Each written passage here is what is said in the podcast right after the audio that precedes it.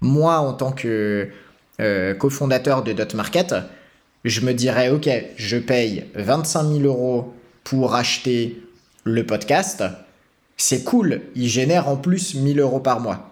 Mais en fait, ces 1000 euros par mois, c'est peanuts, tu vois. Je ne vais pas réfléchir que en, en valorisation de combien ça peut rapporter par mois. Parce que peut-être que avec quelques épisodes, je vais signer un projet euh, de quelqu'un de ta communauté qui génère, euh, qui vaut 100 000 euros. Et sur les 100 000 euros, ça veut dire qu'on va prendre 10 000 euros de commission.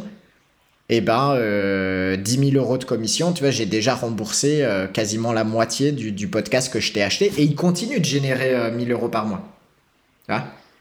Mais je peux faire ça parce que j'ai une vision d'ensemble plus grosse et je réfléchis plus juste en cool, j'ai un podcast qui génère 1000 euros par mois, mais en cool, j'ai un podcast qui génère 1000 euros par mois, donc c'est bien, il s'autofinance, tu vois, ça, ça, me permet de payer quelqu'un, par exemple, pour reprendre la main sur euh, générer les interviews, parce que peut-être que j'ai pas le temps de le faire moi-même, mais par contre, à chaque fois qu'il y a quelqu'un de la communauté de Martin qui va venir vendre un projet, en fait, je vais peut-être prendre la valeur dépensée sur le podcast euh, en commission. Je crois que nous pouvons tous avoir un projet rentable. Le trouver n'est qu'une question de temps. C'est pourquoi je vais à la rencontre des entrepreneurs qui réussissent pour décortiquer comment ils font et partager ce que j'apprends avec toi. Mon but est qu'ensemble nous puissions être plus libres grâce à nos projets. Toutes les deux semaines, des entrepreneurs partageront en toute transparence leur parcours, leurs réflexions et leurs solutions pour devenir rentables. Je suis Martin Donadieu et tu écoutes Indie Makers, le podcast qui t'aide à te lancer pour vivre de tes projets. Aujourd'hui, on est en présence de Kevin Jourdain. Alors, premièrement, merci d'avoir accepté mon invitation. Ravi qu'on arrive enfin à enregistrer ça, Martin. yes. Oui, c'est, pour, le, pour le contexte de nos auditeurs, euh, je pense que j'ai mis un nombre incommensurable devant Kevin et pour ça j'en suis désolé. Euh, c'est le pire, t'es la pire personne avec qui été, c'est vraiment euh, nul. Mais voilà, ça arrive des fois et, et, du coup on arrive enfin à enregistrer ce podcast qui va, qui va être un épisode un petit peu spécial puisqu'on va focus sur ton projet principal qui est Dot Market. Comme avec l'épisode de Baptiste et Karma, on va focus un petit peu sur l'écosystème des indie makers et et du coup, ta boîte fait partie de cet écosystème-là, donc euh, donc c'est ce qu'on va faire un petit peu. Euh, pour commencer, ce le, le, pack basique que je fais dans le podcast, c'est que tu te présentes en 2-3 minutes. Donc du coup, si tu devais résumer ton parcours en 2-3 minutes, Kevin, comment tu te présenterais? Eh ben, euh, le, plus, le plus complet, ce serait de te dire parcours édition de site internet, donc affiliation et référencement en spécialité, et euh, développement euh, de sites pour créer un portefeuille de sites qui me permettent de vivre de cette activité depuis 2014. Et euh, dans la continuité de cette activité, développement d'un style de vie nomade. ça fait six ans et quelques que je vis de manière plus ou moins nomade selon les périodes.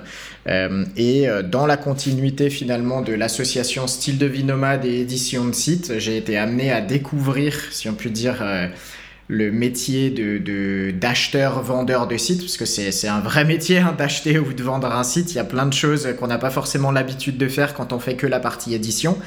Et en fait ayant été amené moi-même à racheter ou revendre certains de mes sites je suis tombé sur une plateforme qui s'appelle Empire Flippers aux US il y a quelques années. Et en très résumé, ça m'a donné envie de faire la même chose, en fait, de, développer un écosystème, un univers, un, cadre pour faciliter ça en France. Ça n'existait pas vraiment, en tout cas pas comme je l'avais en tête. Et c'est ce qui m'a amené à cofonder il y a un peu plus de deux ans maintenant avec Mayan, mon associé, euh, euh, le sujet du jour, euh, dotmarket.eu. Ok, stylé. Bah, tu as répondu à ma, ma, question qui allait être comment est né Dotmarket. Donc, c'est né de cette idée. Ça fait combien de temps que tu as créé Dotmarket maintenant Aujourd'hui, ça fait en février 2022, là, ça a fait, on a passé les, deux ans de la marque Dot Market. Euh, parce que faut savoir qu'on a lancé en fait une première version en bêta euh, sur un, mon nom de domaine de blog de l'époque qui s'appelait cajourdan.com. On avait mis un sous-domaine qui s'appelait la marketplace euh, pour tester un peu le marché. On a fait ça pendant 4-5 mois, quelque chose comme ça. On a fait nos premières ventes. Et on en a profité en fait pour euh, voir un peu, tu vois, tous les points où ça pouvait planter. Là où il pouvait y avoir des bugs, où il fallait qu'on se forme, où il fallait qu'on optimise le process. Et évidemment aussi, on en a profité pour essayer de réfléchir à qu'est-ce qu'on pouvait donner comme nom concrètement au projet, parce que la marketplace, ça, valait, ça voulait pas dire grand chose. Est-ce que c'est le bon euh, coin Ouais, c'est ça, c'est ça. En fait, on avait des gens qui arrivaient sur le site, ils, ils nous disaient j'ai acheté des chaussures sur une marketplace, euh, aidez-moi. On était là, waouh, c'est c'est pas bon parce qu'on rankait sur euh, marketplace, je sais pas quoi, tu vois. Mais bref, on était en phase de test, on savait pas encore si ça allait fonctionner et et, fin de cette année-là de test, fin 2020, en fait, fin 2019, pardon, j'étais en Thaïlande euh, à Chiang Mai et je suis allé euh, déj avec un, un pote que j'avais rencontré là-bas et euh, on a passé deux heures en fait à brainstormer sur ce que pouvait être Dot Market, etc. Et puis en, rentrant sur le scooter, je dis c'est bon, j'ai le nom, ça va s'appeler Dot Market, where Dot Businesses euh, are traded, tu vois, le, le, et voilà, et c'est comme ça en fait que le, que le nom est arrivé. Mais donc il y a eu quelques mois de, de bêta test et ensuite officiellement en février 2020, on a lancé la plateforme telle qu'elle est disponible aujourd'hui avec les process, les contrats, le branding euh, et ainsi de suite. Ok, ouais. Oui, du coup, tu as mis un peu, un peu de temps en bêta test. Et pendant la phase de bêta test, tu as quand même réalisé des ventes? Ouais, on a fait quelques ventes. Euh, on a dû en faire trois ou quatre. Des, petites ventes. On avait fait une vente à 30 000 euros. Euh, c'était la première vente à, plusieurs milliers d'euros et je me rappelle, elle avait été flippante parce qu'il n'y a rien qui s'était passé comme prévu. à la base. Mais bon, c'était la première, tu vois, on avait été super contents, ça avait, euh, ça avait payé presque pour le développement, tu vois, de, de, de la bêta, quoi. Euh, puisqu'on avait pris quelques milliers d'euros de commission. Et surtout, ça nous avait convaincu à ce moment-là que, un, fallait qu'on soit vachement plus carré sur les process.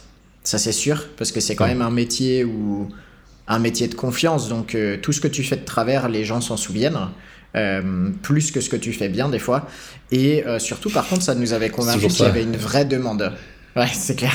Mais ça nous avait convaincu qu'il y avait une vraie demande parce qu'au final, tous les petits sites qu'on rentrait, on avait euh, systématiquement de l'attraction et de la demande et les gens étaient directement en demande de euh, c'est quand que vous avez plus de sites, euh, mais il faudrait faire ci, il faudrait faire ça, vous pouvez...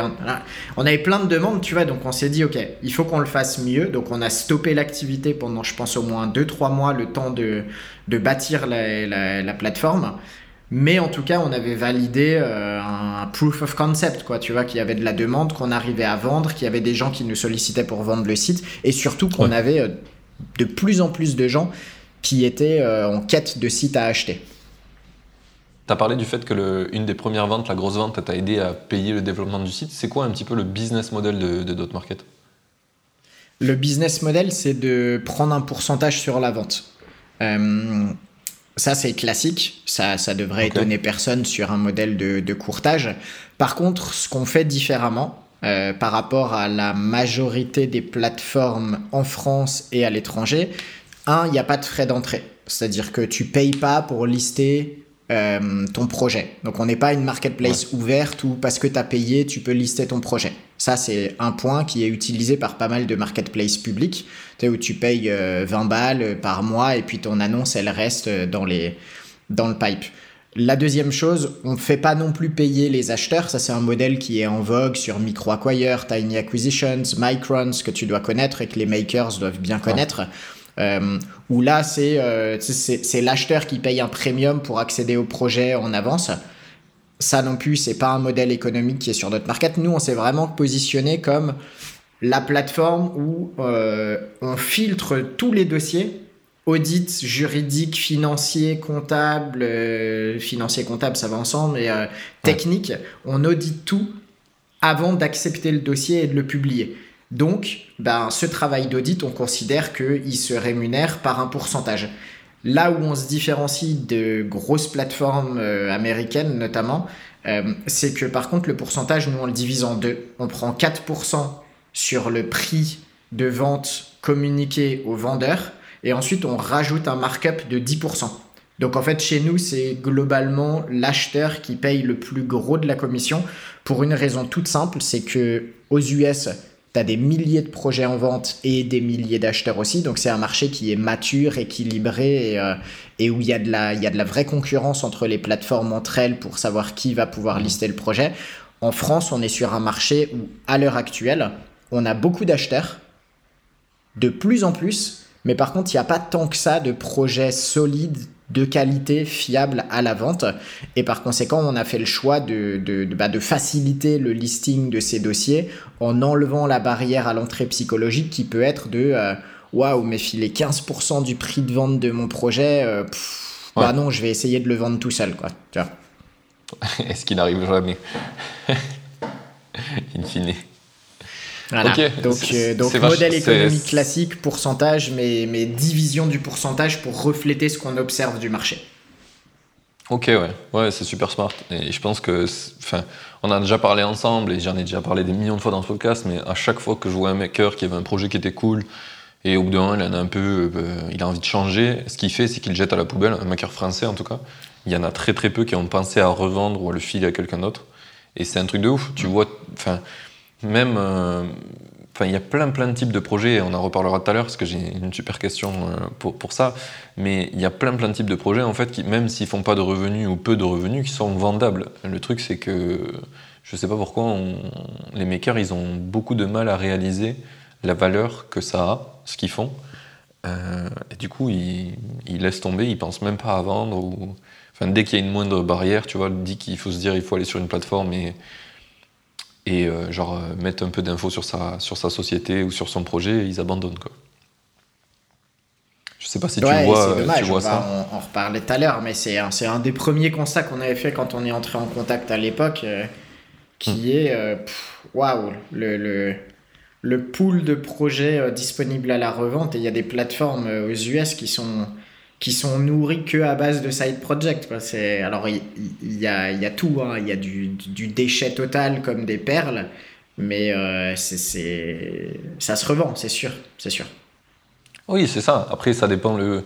En fait, mieux, c'est ce que tu disais tout à l'heure, c'est que plus tu as, fait les trucs carrés, et, plus ça, ça, va valoir quelque chose à la revente. C'est sûr que si tu n'as rien cadré euh, sur le projet, que tu as fait tout euh, à l'arrache, ben, ça va être difficile de le mettre en vente et ça va être difficile de trouver un acheteur, un acheteur qui est prêt à reprendre un truc qui est, bordélique, mm. forcément. Mm. Mais, euh, mais c'est quand même con que c'est ça juste parce que ça soit le bordel que tu puisses pas vendre ton projet. Quoi. Genre, c'est un peu. Ça me fait penser beaucoup à. Tu retrouves ce problème-là chez les gens qui vendent des biens immobiliers. Il euh, y en a plein qui se disent ben, vas-y, je vends en l'état, tu vois, ou une voiture. Tu sais, il y a mm. trois rayures. Tu sais que si tu les fixes ça va te coûter genre 200 balles et tu vas mettre 1000 euh, balles en plus sur le prix de vente. Mais les gens, ils se disent, ouais, fait chier. ils le font pas, tu vois. Ouais, c'est vrai, c'est ça. Pour les projets, j'ai l'impression c'est pareil. Ouais, parce que tout projet, euh, c'est vrai que tout projet nécessite d'être un, un, tout petit peu travaillé avant d'être mis en vente et. Et ben, c'est là que nous, on intervient aussi pour aider un minimum, tu vois, à, à, à créer ce package. Mais c'est sûr que si tu l'as en tête dès le début, bah, c'est vachement moins de taf au moment de la mise en vente. Et finalement, si tous les makers au début se disaient tiens, je vais, euh, je vais, je vais juste mettre, euh, tu vois, euh, je vais te mettre dans un tableau Excel euh, ou un Notion, peu importe, un truc trendy si tu veux, mais tu vois, un truc carré où je prends mes notes et euh, je, note mes process, euh, je note mes petites mises à jour, je note les feedbacks utilisateurs, je note mes entrées d'argent, mes dépenses, etc. Hop, en bout de course, tu as déjà un dossier un peu plus carré qu'il est assez facile de comprendre pour un repreneur. Euh, je note mes idées, tu sais, mes idées de dev, même si je les développe pas, juste je les note comme ça, quelqu'un qui prend le projet, il peut avoir la vision de où est-ce que tu peux l'amener. Et, ouais. et c'est pas grand chose quand tu le fais au fil du temps. Ça peut paraître beaucoup quand on te dit, bah alors il faudrait que tu me répondes à ce questionnaire de 20 questions et que tu me complètes ces trois documents pour faire la mise en vente. Et là, ouais, ça fait un peu flipper. Tu te dis, ouais, j'ai pas très envie de le faire. Mais si tu le fais au fur et à mesure, bah finalement, tu as déjà prévendu ton projet rien qu'en le packageant correctement. Ok, putain, ça me, ça me fait penser que euh, la, tout ce que j'ai créé dans la communauté Indie Maker, là, tu sais, il y a un, un bot dans le Discord où tu peux mettre tes rentrées d'argent, tes sorties d'argent, les tâches que tu as fait, euh, les tâches que tu aimerais faire. En fait, tout ça, c'est tout ce qu'il te faudrait. Il faudrait que je fasse un- une fonction export to dot market, quoi. Exactement. Putain. Et, alors, c'est intéressant qu'on parle de ce truc-là parce que c'est un des trucs où, en tout tu vois, des plateformes qui te permettent de faire ça, il y en a deux, trois euh, en anglophone qui marchent très très bien, où il y a beaucoup d'utilisateurs, il y a plein de makers qui sont dessus, moi je suis dessus, je poste souvent, etc. Du coup, je me suis dit, c'est trop stylé, je vais le faire en France. Il n'y a personne qui le fait sur le Discord. Genre, euh, euh, c'est très très minoritaire, ils le font quand ils y pensent, vite fait. Enfin, c'est- et c'est pas compliqué, tu vois, c'est juste prendre des notes pour avoir un résumé. Alors là, ça- en plus, ce qui est bien sur le Indie Maker, c'est que ça te le met en public. Après, tu as une page qui montre ton projet, tu vois. Limite, ça, ça peut te servir à, à le- à le vendre. Mhm. Mais non, il y a, il y a- il y a genre, euh, je sais pas, 1% des gens qui le font. Enfin, le plus qui le fait, c'est moi, tu vois. Parce que moi, je le fais. J'ai connecté euh, les plateformes US avec les, enfin, anglophones avec, euh, avec ma plateforme. Et du coup, quand je le poste sur la plateforme française, ça réplique sur les autres plateformes. Comme ça, je fais euh, un, coup, trois coups. Mais, euh, mais ouais, sinon, il n'y a, personne qui le fait euh, vraiment bien. J'ai même fait une fonctionnalité où tu peux écrire des posts de qu'est-ce qui a changé cette semaine pour ton projet, etc. tu vois. Et ça, c'est trop bien, les gens se sont mis à le faire, et puis petit à petit, ils ont arrêté. parce qu'ils se disent, ça sert à rien. Ouais, c'est c'est dommage parce qu'en plus, le, je sais plus, c'est Indie Project, c'est ça? Ouais. la, la plateforme de, de revente de side project. Je sais Ah, plus, bon, il y en a une- plein, Il y a il- une plateforme qui. Il y en a une qui est assez connue, qui avait aspiré ou qui avait euh, racheté, ou je sais pas, mais qui a repris euh, 1K Project. 1K Project, c'était une petite plateforme qui, le nom disait tout, c'était que des projets à moins de 1000 dollars. Euh, donc c'était c'était que des sides, ils rapportaient jamais rien parce qu'ils valaient moins de 1000 dollars, mais tu pouvais poster un script, un début de SaaS, euh, un, un thème WordPress, un bot, un- peu importe. Mm. Et ça, ça a été aspiré ou c'est devenu Indie Project, il me semble. Je sais plus trop le, le nom, mais tu vois, le fondateur de cette euh, plateforme-là, euh, il m'a contacté au début de Dot Market pour me demander si je voulais vendre Dot Market. Je t'avais. Ouais. Co- comment tu m'as C'est trouvé Indie tu vois, Maker, comment en fait. C'est indiemaker.co, c'est pour ça qu'on n'arrive pas à... Ah ben voilà, ouais. c'est la version anglaise, quoi. Tu vois. Et, et en fait, eux, Ouais. Ce qu'ils font, c'est qu'ils scrapent Indie Hacker et ils contactent tous les gens qui publient des updates sur Indie Hacker pour leur dire Tiens, ton side project, tu voudrais pas le vendre T'as déjà réfléchi que tu pourrais faire des thunes en allant le vendre chez nous, etc. etc. Bon, ils font ça de manière Ah. complètement bourrine. Je me rappelle lui avoir répondu en disant Mec, est-ce que t'as regardé le projet? Est-ce que t'as vu qu'il venait d'être lancé? Est-ce que t'as vu qu'on publiait en disant qu'on faisait du blé? T'es taré ou quoi? On va pas vendre mais en fait, ils s'en foutent, tu vois, ils ont dû emailer toute la database, Oui. ils doivent faire ça régulièrement, et ils ont dû récupérer des projets, et mine de rien, ils ont dû faire de l'éducation aussi pour des, des makers qui peut-être n'avaient pas en tête qu'ils pouvaient, euh, ils pouvaient aller vendre leurs projets sur, euh, sur cette plateforme. Ah, il y a un très très gros taf d'éducation. C'est une question que j'allais te poser. C'est dans tous les dossiers que tu reçois, il y en a combien en, je sais pas, en pourcentage, tu pourrais dire, qui sont pas du tout euh, matures et que tu dois aider à faire maturer ou que tu refuses carrément parce que c'est trop loin. On refuse. euh, on a eu les. Mayan m'a sorti les stats l'autre jour pour faire un petit rapport annuel. On a eu 2700 demandes d'estimation de valeur de projet sur Dot Market en 2021. Euh, Ouais. Sur ces 2700, on a vendu 22 projets et on a dû en lister une trentaine. Euh, et au total, beaucoup, je crois que sur les 2700, tu vois, on a eu euh, moins de 200, allez, on va dire 10% qui sont, qui, qui, ont, qui sont passés à une phase de prise de contact, tu vois, et puis après, le l'entonnoir, il diminue parce que tu, tu filtres les projets, mais en gros, c'est moins de 10% qui, qui passent juste le premier filtre d'estimation.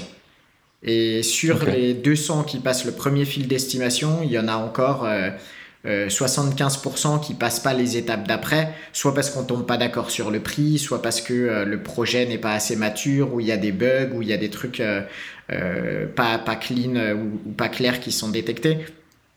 Mais au final, ouais, on rejette euh, bah, plus de 90% des projets qui, qui arrivent en contact avec d'autres markets. Alors évidemment, là-dedans, il y a des gens qui, qui, sont là juste par curiosité, tu vois. Donc, il y a des gens avec des super projets qui aboutissent pas et c'est pas de leur faute. C'est juste parce que nous, on n'est pas encore. enfin, eux sont pas prêts à vendre. Mais tous les jours, j'en filtre au moins 5, voire 10 des, des, des projets qui arrivent sur Market qui sont notés comme OK pour mise en vente et en fait qui sont trop petits, qui sont euh, en pente descendante, euh, qui qui génèrent pas de, de, trafic ou pas de, de, CA ou quoi que ce soit. Et du coup, bah, tout ça, aujourd'hui, on les refuse sur Market. On les acceptera en partie sur une, une nouvelle plateforme qu'on va lancer euh, dans quelques mois. Euh, je te l'avais pitché la dernière fois qu'on s'est parlé. Un peu comme un, cas projet, quoi. C'est plus pour des. Ouais, exactement. Exactement. Mais on se concentrera sur des projets à moins de 20 000 euros pour se donner un peu plus de marge. Euh, parce que sur Market, globalement, on accepte les projets à partir de 15-20 euh, 000 euros pour les sites d'affil et 50-100 000 euros pour ce qui est e-commerce, SaaS, etc. de, de Valo. Donc tout ce qui est en dessous, en fait, on les basculera sur Below20 pour, pour essayer d'automatiser un petit peu les process de vente. Quoi. Oui, parce que là, actuellement, le, ce que tu fais, l'énergie que tu mets pour faire rentrer un, projet sur la plateforme, il est tellement grand que tu peux pas te permettre de faire ça pour des projets qui valent 2-3 000 balles. Ta commission est insuffisante par rapport On l'a fait la première année pour, euh, pour se former, pour tâter le terrain, tu vois, pour tester les process, pour, euh, pour apprendre. Mais aujourd'hui, euh, aujourd'hui c'est pas pertinent, tu vois, quand tu as un dossier à 5000 balles et qu'à de côté tu as un dossier à 500 000 c'est littéralement la même énergie qui est dépensée. Sur une période de temps un peu plus longue, parce qu'un dossier à 500 000, ça demande probablement un peu plus de travail d'audit. Mais globalement, tu as un temps incompressible de euh, vérification des chiffres, d'aller-retour avec le client, de, euh, de, vérification du SEO, etc. Et en fait, le, temps n'est pas forcément proportionnel. C'est-à-dire que le, le projet à 5000 ne demande pas 100 fois moins de temps que le projet à 500 000. Il demande peut-être. Il faut checker les mêmes choses. Exactement, il demande peut-être un, peu moins de temps parce que tu as moins de documents. Mais le, le, la différence entre le temps économisé et la commission, si tu veux, il est. Pff, laisse tomber quoi. Oui, ouais, il, est, il, est, il fait pas de sens. Je comprends bien. Ok.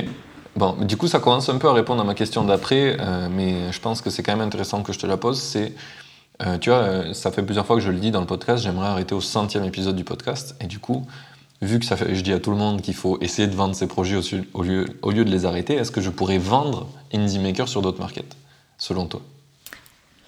Alors, si ça, alors c'est difficile, il faudrait qu'on réfléchisse, tu vois, à combien il fait de chiffres, combien d'audience. Je vais, je vais partir du principe que j'ai zéro info et qu'on est uniquement sur la question euh, peut-on vendre je un podcast Je peux te les donner en direct, mais je peux te les donner en direct si tu as besoin d'infos.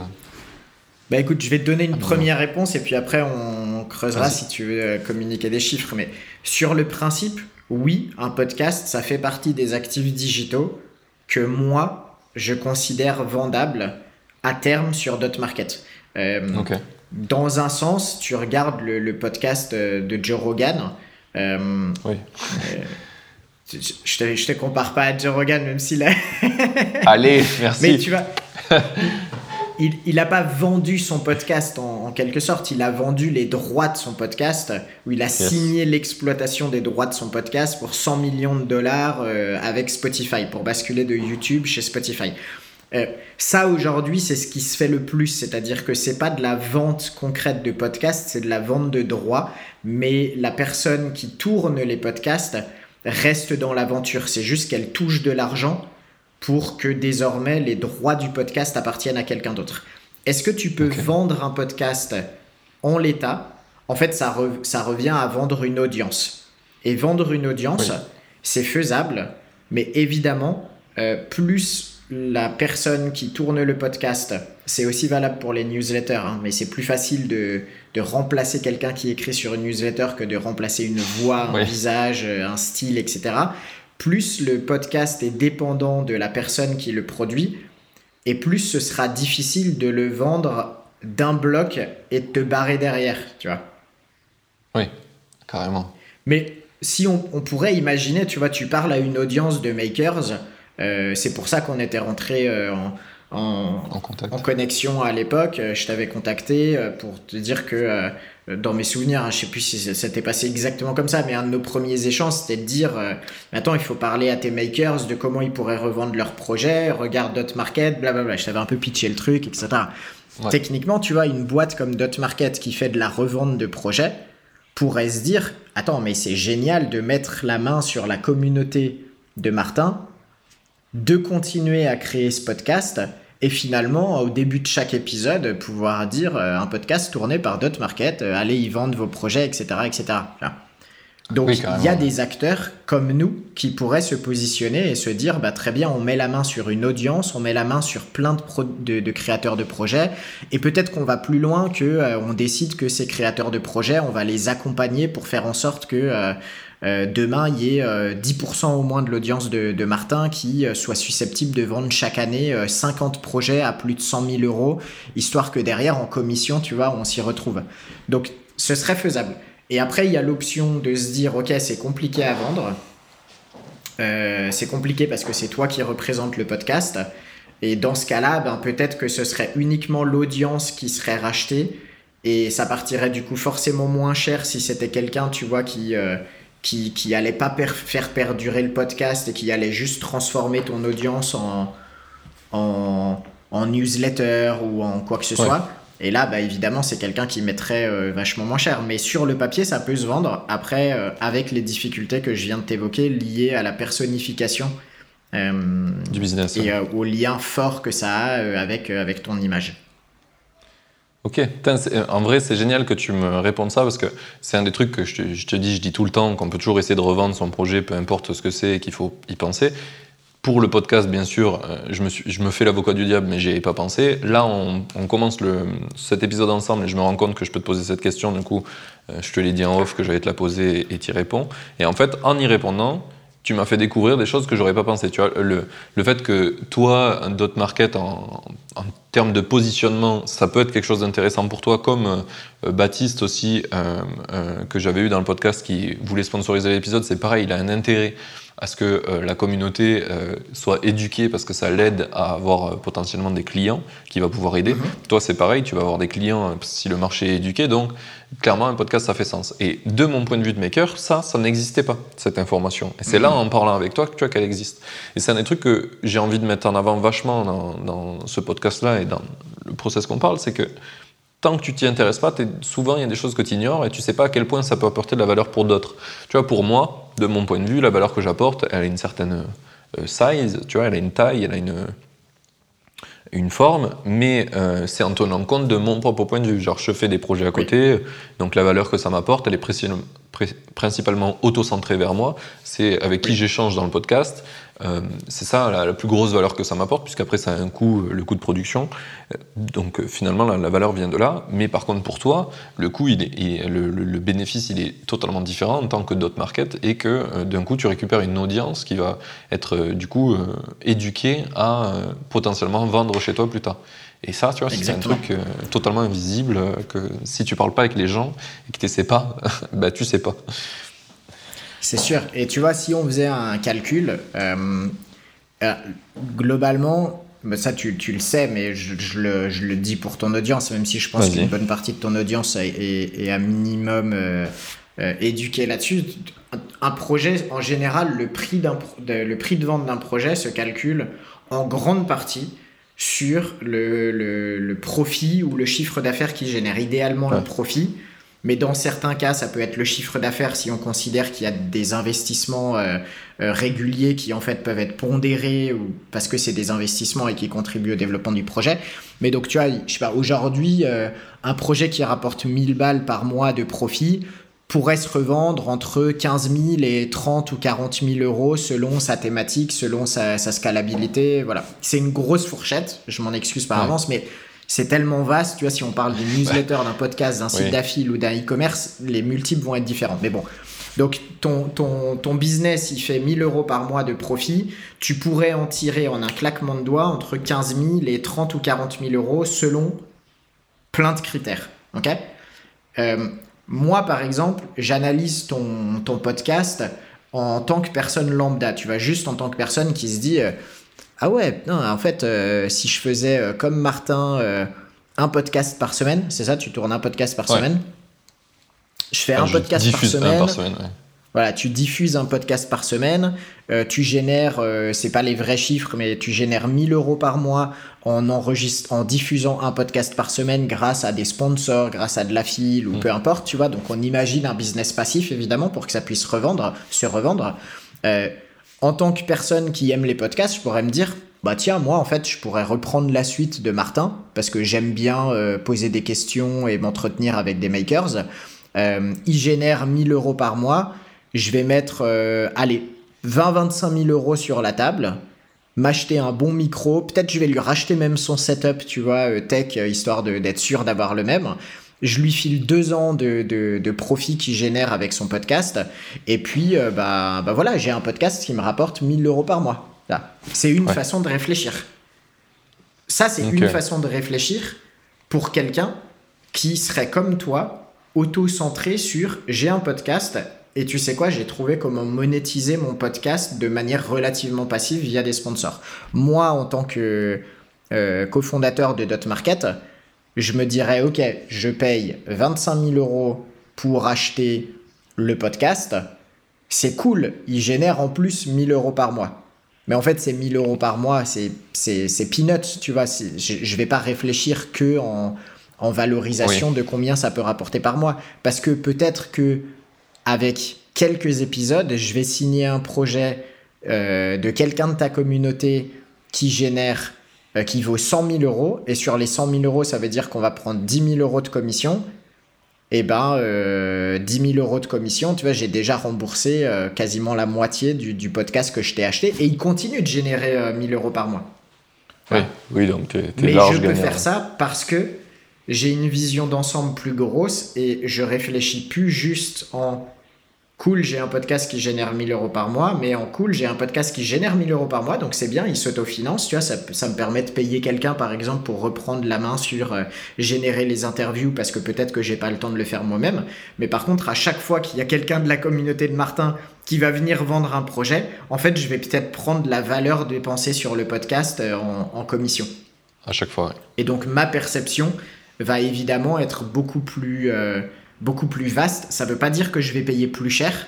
Je parle pas de moi, tu vois, je parle de, de, l- Oui. de l'écosystème en général. De l'acheteur. C'est pas, voilà, un acheteur va pas forcément payer deux fois, trois fois, quatre fois, mais certains peuvent. Et de manière générale, quelqu'un qui aura cette vision plus globale euh, bah, sera à même de te proposer 15, 20, 30% du prix euh, au-delà des prix du marché basique parce que justement leur écosystème plus général rendra leur investissement plus rentable. Ok, ah oui, c'est- génial qu'on ait cette conversation parce que ça, ça met euh, de l'eau au moulin, on va dire, sur, euh, sur ce truc-là. De, en fait, c'est exactement comme quand tu crées un projet que tu sais pas qui vont être tes clients, comment vont, ils vont le payer, c'est quoi la valeur perçue. Tu sais, souvent tu dis, ah ouais, mais moi j'ai fait ça, ça m'a coûté tant de temps de développement, du coup le prix c'est ça. Alors que le prix, c'est pas à la- au temps de développement que tu dois le calculer, c'est à la valeur apportée à tes clients. Et des Ouais. fois, la valeur apportée, elle est tellement ouf que tu peux surfacturer un truc que tu as fait, euh, qui t'a mis deux semaines. Mais parce que toi, tu as su le faire en deux semaines, peut-être. Exactement. Et c'est souvent Et parce une que le gain de temps, la réflexion, euh, tout ça, ça peut valoir euh, plus cher. Je peux te donner un autre exemple, un, bon exemple de un business qui m'a contacté. Alors ils nous ont contacté vachement tard, donc on n'a pas eu l'opportunité malheureusement, puisque c'était vraiment un super site de bosser dessus, d'intervenir. Ouais. Parce qu'en fait, ils nous ont contactés, ils avaient déjà une offre et, et la négociation qui avait été faite faisait que le prix de notre commission correspondait à ce qu'on pouvait aller chercher en plus sur le prix. Tu vois, ça avait aucun sens. ça Ouais. avait aucun sens pour le vendeur. Mais globalement, ce qui s'est Je passé, c'est je vais c'est faire un- payer plus pour gagner pareil. c'est exactement ça, tu vois. Donc ça avait pas de sens. Donc on en est, on est, on s'est appelé, on en a parlé, Ouais. et je lui ai dit, bah non, mais laisse tomber en fait. Tu vois, le, le, le peu de marge de négo qui te reste, c'est ce que tu devrais me reverser en commission si, si je te l'obtiens. Donc euh, prends ce que tu as maintenant et go, tu vois, et bien joué pour la négo.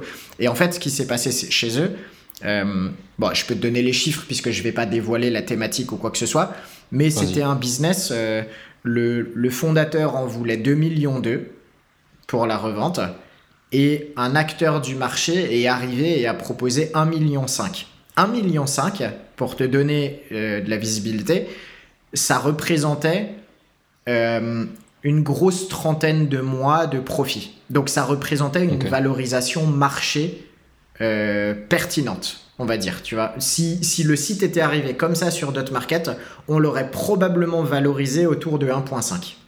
Ok? Ok. Le, le, la contre-proposition du coup qui a été faite par le, par le vendeur, c'est 2.2. Et au final, il a obtenu 2 millions. Ok. Ce qui est une très grosse valorisation par rapport au business. Sauf que les éléments qui ont fait pencher en ça, et ça va revenir tu vois, à la conclusion de ce que tu disais tout à l'heure, c'est que c'est racheté par un concurrent, c'est qu'il y a une techno et des contrats qui sont difficiles à obtenir sur ce marché. Par conséquent, en fait, le, concurrent, il achète pas juste un business qui vaut 30 fois, tu vois, il achète un business, il vient d'acheter une techno qu'il a pu à développer, il vient de dégoter des contrats qui sont ultra difficiles à, signer et qui vont lui permettre du coup de gagner en crédibilité auprès d'autres acteurs du marché euh, bah, qui vont se dire waouh, vous avez signé eux, c'est énorme. Et en plus, ils éliminent un concurrent de la course, tu vois, ils récupèrent tout son trafic, toute sa notoriété, etc. Donc là, bah, c'est pareil, quelqu'un de lambda euh, trouverait probablement, puisque j'ai eu d'autres acheteurs qui se sont intéressés à ce dossier, à 2 millions, ils étaient là. Ben non, c'est trop cher par rapport au prix du marché. Mais pour le concurrent qui met la main sur beaucoup plus que ce que toi tu perçois en tant qu'observateur externe, eh ben non, en fait, 2 millions, euh, c'est, c'est peut-être même pas si cher dans leur tête pour éliminer un concurrent et mettre la main sur euh, tout ce qu'ils ont identifié sur le business. Ok. Oui, oui, oui ça fait carrément sens. Dans le process, tu disais c'était pas intéressant euh, par rapport au prix de ta commission. Est-ce que dans ta commission, tu inclus, en plus de l'audit, euh, le système d'escroc, enfin, le, fait de garantir que l'argent il est payé parce que tu as bien les bonnes, euh, les, bonnes choses de l'autre côté Est-ce que tu fais ce truc-là? Ouais, Ouais, on s'occupe de tout de A à Z. On, on fait, euh, quand on peut le faire nous-mêmes sur des petits business, ça passe par euh, entièrement, entièrement en interne. Et quand on est sur des sessions de business euh, plus grosses ou plus complexes, on, on, collabore avec un cabinet d'avocats qui nous accompagne pour la rédaction des contrats ou l'adaptation des contrats, notamment s'il y a des clauses, tu as des gaps, des choses comme ça à, négocier, et la réalisation du séquestre, plus les, les étapes administratives de cession de titres. Euh, quand on est sur une session de société. D'accord. Oui, donc il y avait quand même ce côté-là qui aurait pu être intéressant pour la boîte. Euh, euh, parce que tu les aidais sur ce côté-là où ils auraient pu se faire avoir potentiellement tout seuls. Ouais, mais au final, on leur a recommandé notre cabinet d'avocats et puis, tu vois, on s'est arrangé, c'est un petit coup de pouce. Ça, c'est, ça coûte moins cher de prendre ton avocat. Honnête, Ouais, bah, en fait, ça coûtait vachement moins cher de, même de passer par notre avocat, tu vois, qui va facturer quelques milliers d'euros pour rédiger un contrat, faire l'accompagnement, etc., etc., que de passer par nous qui prenions un pourcentage de la somme qui, forcément, parce que c'est un pourcentage, est beaucoup plus élevé qu'un one-shot pour payer un contrat et une presta, quoi. Oui, oui, mais ça, c'est très honnête de ta part. Tu aurais pu leur dire Ah oui, mais nous, on a certains avantages que tu n'auras pas tout seul, il vaut mieux passer par nous. Tu vois? Ouais, c'est pas le style de la maison. On a gardé. Euh, ça nous fait un bon contact. Je suis sûr que c'est quelqu'un. Moi, j'ai tendance à penser que c'est jamais perdu. Peut-être que ce mec-là, il parlera autour de lui, il dira Bah, tu vois, ils ont été honnêtes, ils ont fait ci, ils ont fait ça. Et. Euh, et ça se récupère Peut-être qu'avec ces 2 millions, il a envie de racheter un business. exactement, exactement, tu vois, exactement. ça, peut être, ça peut être intéressant pour lui. Ok, ok, c'est super intéressant. Et du coup, toi, dans d'autres markets, tu ne vends pas du tout des, des business qui font pas de revenus, je suppose. Est-ce que dans la prochaine marketplace que tu vas faire, tu auras potentiellement euh, des, euh, ce genre de business à vendre? Ouais, on en aura. Ce sera même probablement un bon pourcentage des business qui seront listés parce que le principe de cette plateforme, contrairement à d'autres markets où on a essayé de vendre des business sans revenus, c'est juste qu'on n'y arrive pas. Tu vois, l'audience qui vient sur d'autres markets, c'est pas ce qu'elle cherche. Et ça, ça, ça, débouche toujours sur des négociations à rallonge et des prix de vente qui sont décevants par rapport à ce qui était attendu à la base. Et on a eu plusieurs fois des dossiers au final où tu vois, on y a passé des semaines, voire des mois et à la fin, bah, on perd le dossier parce que la personne nous dit non, non, les offres qui m'ont été faites, euh, j'en veux pas. Bah ouais, mais tu sais, si t'attends 100 000 balles pour un business qui rapporte zéro, euh, c'est difficile de trouver la personne qui va vouloir mettre ces 100 000 balles, quoi, tu vois. Donc c'est. Pour qui ça apporte euh, cette valeur Voilà. C'est difficile de trouver la personne qui verra cette valeur de 100 000 euros et plus dans un business qui ne génère rien à l'heure actuelle. Sur Below 20, euh, l'approche, elle sera différente. Déjà, ce sera des business à moins de 20 000 euros. Donc, tu n'auras pas des business qui ne génèrent rien de gens qui en veulent un million, tu vois. Mais par contre, on partira du principe que euh, c'est pas parce que ton site ne génère rien en profit qu'il n'a pas un intérêt à être acquis tel quel par quelqu'un qui verra de la valeur. Euh, peut-être que cette personne, elle verra de la valeur juste dans le fait que le projet existe, tu vois. Euh, modèle euh, business clé en main. Bah tiens, au lieu de réfléchir à tout, hop, je prends quelque chose qui est déjà là et puis je commence tout de suite à travailler sur la partie acquisition, mais au moins j'ai le produit. Peut-être que ça sera des business qui génèrent un petit trafic, mais ce trafic, il n'est pas monétisé. Pour autant, il, a de, il a de l'intérêt, tu vois, parce que peut-être que toi, tu sais comment le monétiser, ce trafic. Euh, il y aura des business qui généreront pas grand-chose. Pour que ça vaille 20 000 euros un business, il faut qu'il génère... Euh, entre 700 euh, et 1000 euros par mois à peu près. Euh, donc tu vois, il y aura des petits business qui génèrent quelques centaines d'euros. Et puis il y aura des projets où euh, tu payeras ouais, la tech, l'utilité ou des choses comme ça. Nous, on a racheté il n'y a pas très longtemps un projet qui s'appelle Deuce, deuce.com, qui est, une, qui est une plateforme qui avait été développée par un mec qui s'appelle Jonas, qui est un maker. Il n'en est pas à son coup d'essai, c'est pas la première plateforme qu'il développe. Et tu vois, typiquement, il a développé cette plateforme pour faire de l'achat-vente de newsletters sur le marché américain. Euh, elle générait zéro. Cette, euh, elle générait euh, quelques dizaines de dollars, quelques centaines de dollars à l'année via des abonnements, on va dire, des one-shots, tu vois, des, des, des, premiums pour accéder aux newsletters. C'est un projet qu'on a racheté je sais pas si j'ai le droit de dire le montant pour Jonas, mais bon, lower 5 digits, tu vois. Voilà, c'est, c'est, euh, on l'a racheté quelques, plus de 10 000, plus de 10 000 dollars, on va dire.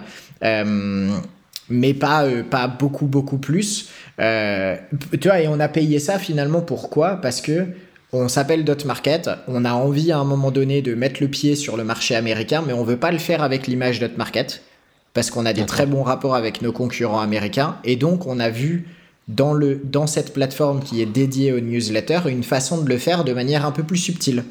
On va pas concurrencer Empire Flippers. On, on prend juste un marché sur les newsletters parce que personne d'autre le fait.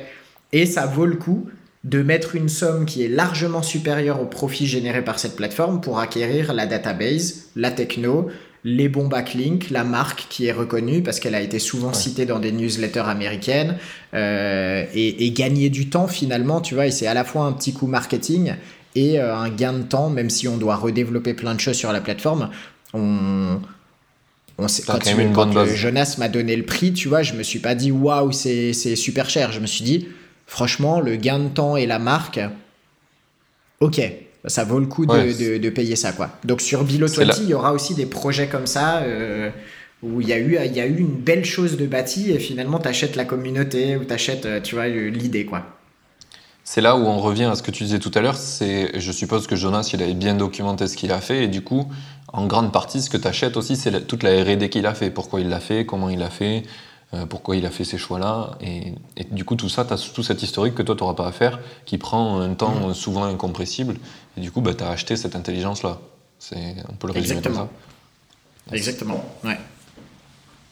Et tu vois, ce que j'aurais aimé voir sur, euh, sur, euh, sur ce projet, par exemple, et c'est un petit tips pour les makers, bah, tu vois, il, il manquait un peu de documentation. sur, c'est une plateforme qui a été créée sur Bubble.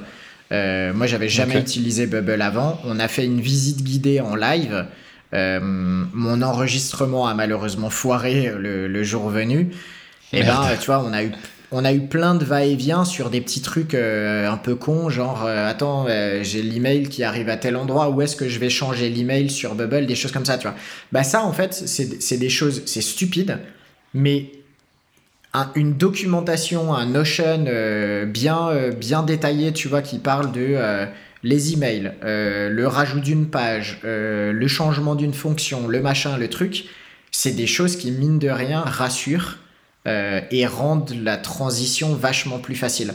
À chaque fois qu'on voit passer des projets tech, le point clé, c'est pour l'acheteur, est-ce que mon équipe ou moi-même vont être capables de reprendre ce business à partir du moment où son fondateur ou son fondatrice s'en éloigne? Et systématiquement, il y a une négociation qui se fait sur, eh ben, euh, pour être sûr que le projet se barre pas euh, en sucette, vous allez nous accompagner sur X semaines ou X mois. En tant que makers, déjà que tu vends ton projet pas très cher, parce que si tu l'abandonnes et que tu le, tu le revends parce qu'il génère rien et que tu veux passer à autre chose, franchement, prends le temps de documenter. Au moins, t'économises les 4 mois de suivi qu'on te demande derrière. Parce que tu peux dire, non mais regarde, je t'ai tout bien documenté. Et au final, les heures passées à documenter coûteront vachement moins cher en TJM que les heures à accompagner quelqu'un qui va devoir apprendre complètement et te demander peut-être de refaire ses process et euh, faire quatre fois les questions-réponses parce qu'ils auront... Euh, Oublié ou pas bien noté, oui. Ok. Euh, et du coup, avec Jonas, avec Jonas, et ainsi de suite, quoi.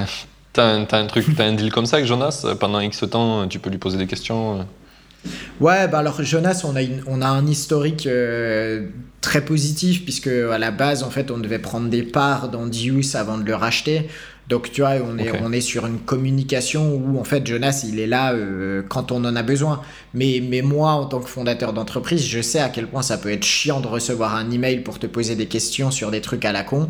Euh, donc bah, j'essaye, tu vois, de ne pas solliciter Jonas trop souvent, mais je pense que je l'ai déjà sollicité beaucoup plus que ce que j'aurais voulu être sollicité en tant que makers. Mais après, vu qu'il n'avait pas 100% très bien tout documenté, bah ouais, je l'ai saoulé sur plein de petits trucs parce que à chaque fois que j'ai eu un bug que j'ai pas réussi à résoudre, c'est-à-dire 90% du temps, étant donné que je suis pas très tech, et eh ben, euh, bah, que tu connaissais pas je lui ai envoyé un mail, tu vois. ouais. Ok. Ok, bah ça, fait, ça fait deux très bons retours d'expérience déjà d'avoir parlé du, du, côté du podcast et d'avoir parlé du, du, de, de ça là, de, merde, de Dice, c'est ça? Deuce. Deuce, oui. Euh, je pense que c'est super intéressant pour nos amis les makers euh, parce qu'il y a, il y a beaucoup de choses à faire sur ce point-là. Je crois qu'il y a un livre euh, qui parle de ça qui s'appelle Build Like You, can, you Want to Sell. Il y a un truc comme ça. C'est un, maker américain. Tu as le titre? Parce que je, je crois que j'ai écorché. Non, c'est quelque chose comme ça. Je pense que si tu tapes ces mots-clés, tu le retrouveras. Je vais pas taper sur mon clavier pour pas ruiner le, le son de l'enregistrement, mais Mais euh, ouais, ouais, c'est. Euh, ah, c'est bah, encore plus simple, c'est Build to Sell. Bah voilà, Build to Sell. Et je l'ai pas lu, mais je connais un petit peu le, le, pitch. Et effectivement, c'est. Euh, alors, à mon avis, il y a plein de choses en plus dedans, mais moi, ce qu'on m'en avait rapporté, c'est un simple rappel, et c'est ce qu'on vient de, dire pendant 38-39 minutes, là, c'est que si tu penses à la revente, et alors, tu sais, il y a toujours ce débat sur euh, est-ce que. Euh, l'autre jour, j'écoutais un podcast d'un mec, euh, on lui pose la question. et quand t'as bâti ton projet, du coup, t'as pensé à le revendre à la base et il dit Mais non, qui, qui, lance un projet en pensant à le revendre? Eh ben. Ça, c'est les, culture française. ouais, et eh ben plus de gens devraient penser à la revente possible de leur projet en le développant. Moi, j'ai lancé Dot Market en pensant à comment je pouvais le revendre et à qui un jour. Bah c'est pas pour autant, tu vois, que je suis pas commit pour mon projet sur les cinq prochaines années. Simplement, j'ai un plan d'action et j'ai une stratégie de développement qui, vont rendre une vente possible à un moment donné. Et on verra si je décide de le vendre ou pas, et si Mayan, mon associé, a envie de le vendre ou pas. Mais au moins, on va faire en sorte de développer quelque chose pour que stratégiquement, ça puisse intéresser des personnes qui achètent. Et quand t'es makers, je pense que tu devrais penser à la revente parce que si tu développes et que tu abandonnes les projets, quelle que soit la raison, bonne ou mauvaise, régulièrement pour en lancer des nouveaux, eh bien oui, tu devrais penser à le revendre parce qu'au moins à chaque fois que tu développes un truc, tu t'ouvrirais les portes d'une revente euh, et d'une petite exit, d'un petit cash out euh, euh, qui fera toujours plaisir parce que je pense pas qu'il y ait un seul ou une seule maker qui, qui prennent plaisir à abandonner ces projets et tout le monde serait ravi de prendre quelques centaines ou quelques milliers d'euros en récompense finale finalement pour un projet même s'il n'a pas été développé de ouf. Oui. Puis il y a un vrai truc que, que je comprends pas dans ce raisonnement, c'est que tu as investi du temps, et ce temps, tu es OK de le jeter. Alors que c'est la, genre le temps, c'est la valeur la plus précieuse de ta life, Jude. genre, c'est le seul truc qu'on peut pas te rembourser. Donc, at least, fais les choses pour que quand tu arrêtes de, un projet, qu'on te pseudo-rembourse ce temps au moins Mm. sous forme monétaire. Au moins, Ouais. tu te rembourses le temps que tu aurais si tu avais été payé pour le faire. Tu vois. Euh, Un minimum ça, faut penser à ça. Parce que, enfin, pour moi, c'est- juste con, sinon, de faire des projets pour arrêter juste pour s'amuser. Enfin, ça peut être très louable hein, de faire ça, mais, mais en, termes de, point de vue business, c'est très con. C'est très très con. Il n'y a pas d'autre mot. C'est c'est juste bête parce que tu amènes de la valeur que parfois tu n'es pas capable de mesurer réellement, mais, euh, mais il faut, faut penser dans ce sens-là. Euh, J'ai un, super exemple de euh, tout à l'heure ce que j'avançais qui disait que le, techniquement ce que tu fais, le temps que ça t'a pris versus le, la valeur que ça peut apporter aux autres. Euh, en ce moment, depuis deux mois, je bosse sur un truc qui s'appelle CapGo. C'est un tool que moi j'ai rêvé d'avoir dans toutes les apps que j'ai développées qui permettent d'envoyer des updates sur tes apps sans passer par la review de l'App Store. Parce que l'App Store c'est très long, la review c'est chiant, et du coup si tu as envoyé un bug en prod, eh ben, tu tapes le bug jusqu'à qu'Apple ils acceptent. Et des fois quand ils sont pas contents, moi ça m'est arrivé, ça a pris un mois. Donc du coup tu as le mec au support qui est en train de pleurer parce qu'il y a un bug à cause de, à cause de toi et que tu ne peux pas le changer parce qu'Apple il refuse ton app. Bref, j'ai eu ce pain et, euh, et plein de gens ont ce pain. Et quand tu fais des apps hybrides en JavaScript, donc grâce à Cordova ou Capacitor, le nouveau successeur de Cordova, ou même React Native qui est aussi du JavaScript, euh, pour euh, les techs qui ne le savent pas, c'est pareil, tu peux envoyer des, des updates. Euh, c'est autorisé par l'App Store. Seulement pour les apps JavaScript. Les apps natives, c'est mort, tu es obligé de passer par la review. Du coup, c'est autorisé. Du coup, il y a un outil, enfin, il y en a deux. Il y en a un pour React Native qui s'appelle Expo, et il y en a un pour Ionic qui s'appelle le AppFlow. Euh, et moi, du coup, j'utilise la techno euh, plutôt Ionic par React Native. Et du coup, il n'y avait qu'un seul outil. Et cet outil, il coûte minimum 1500 balles par mois pour envoyer des live updates. Il permet aussi de builder des apps natives, mais tu peux pas avoir l'un sans l'autre. Et souvent, ce que toi, tu as envie, c'est les live updates, mais du coup, ils ont tout packagé ensemble. Et moi, je me suis dit, enfin, on était plein de gens enragés sur euh, Internet, sur des forums, dire euh, c'est inadmissible de payer 1500 balles par mois pour des makers, ça, ça va pas, tu vois. Et surtout pour des apps, Mm. des fois, qui font même pas de revenus encore, quoi.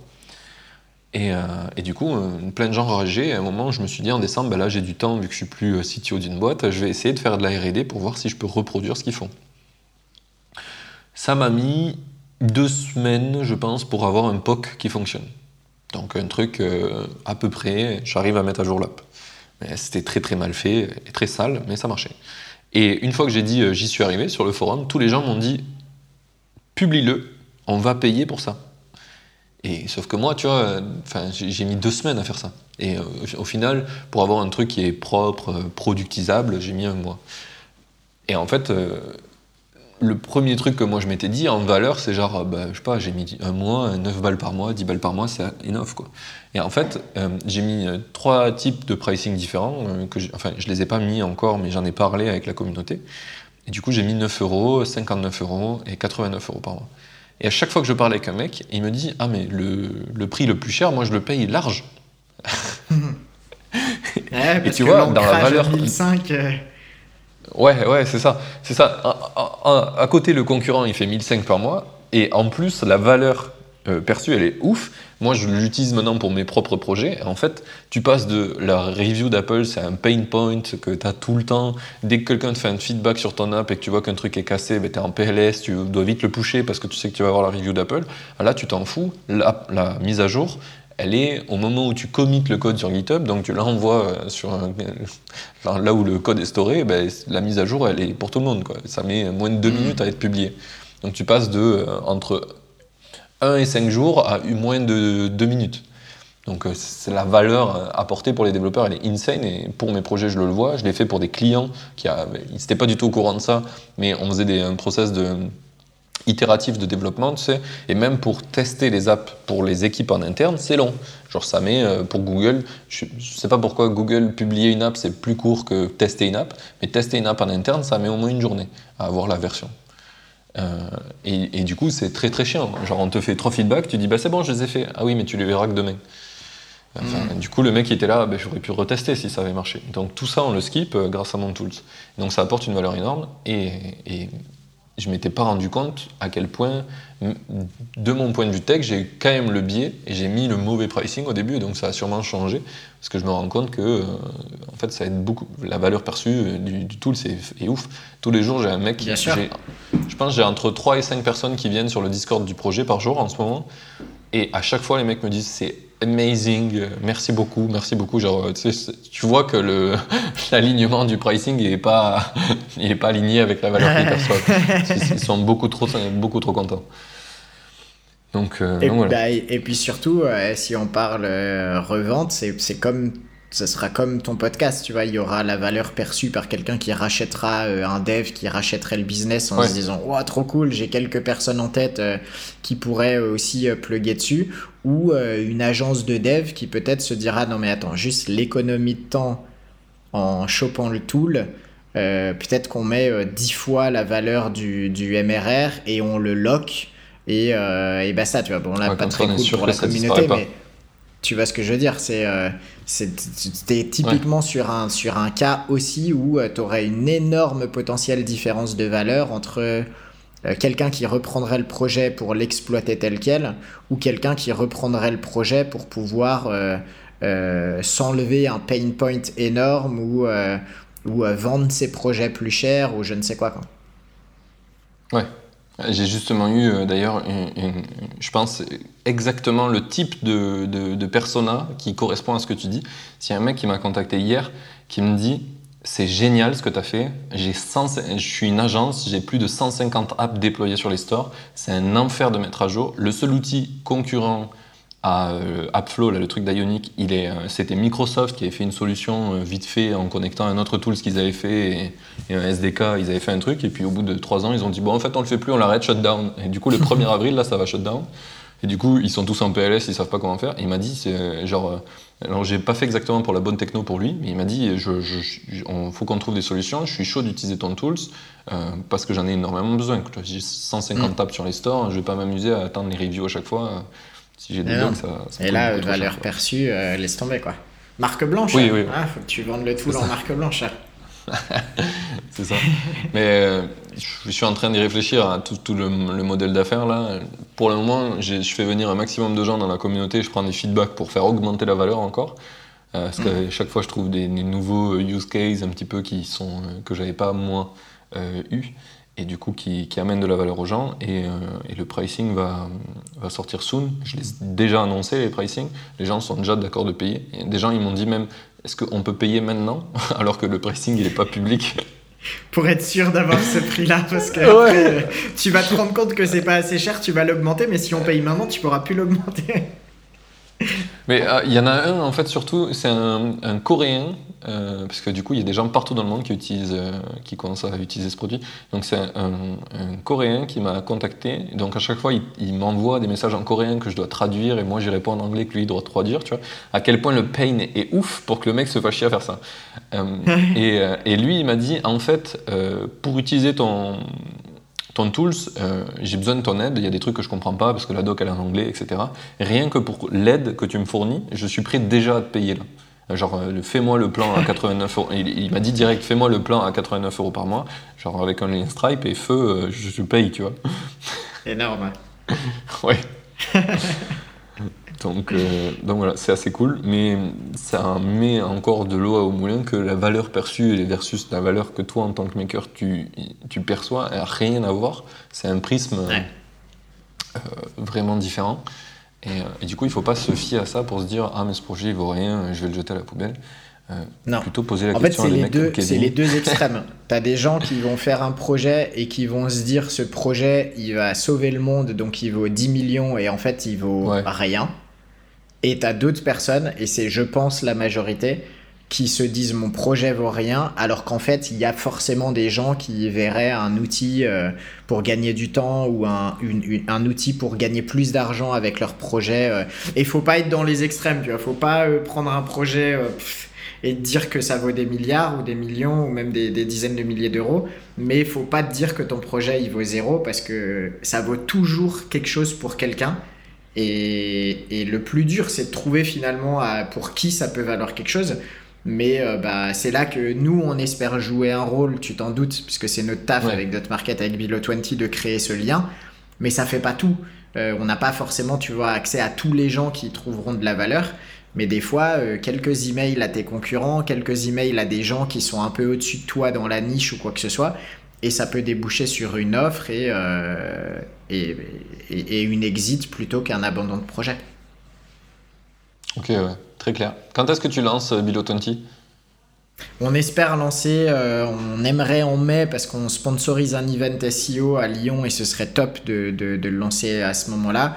Mais plus réalistiquement, euh, avant l'été. on voit l'expérience qui parle.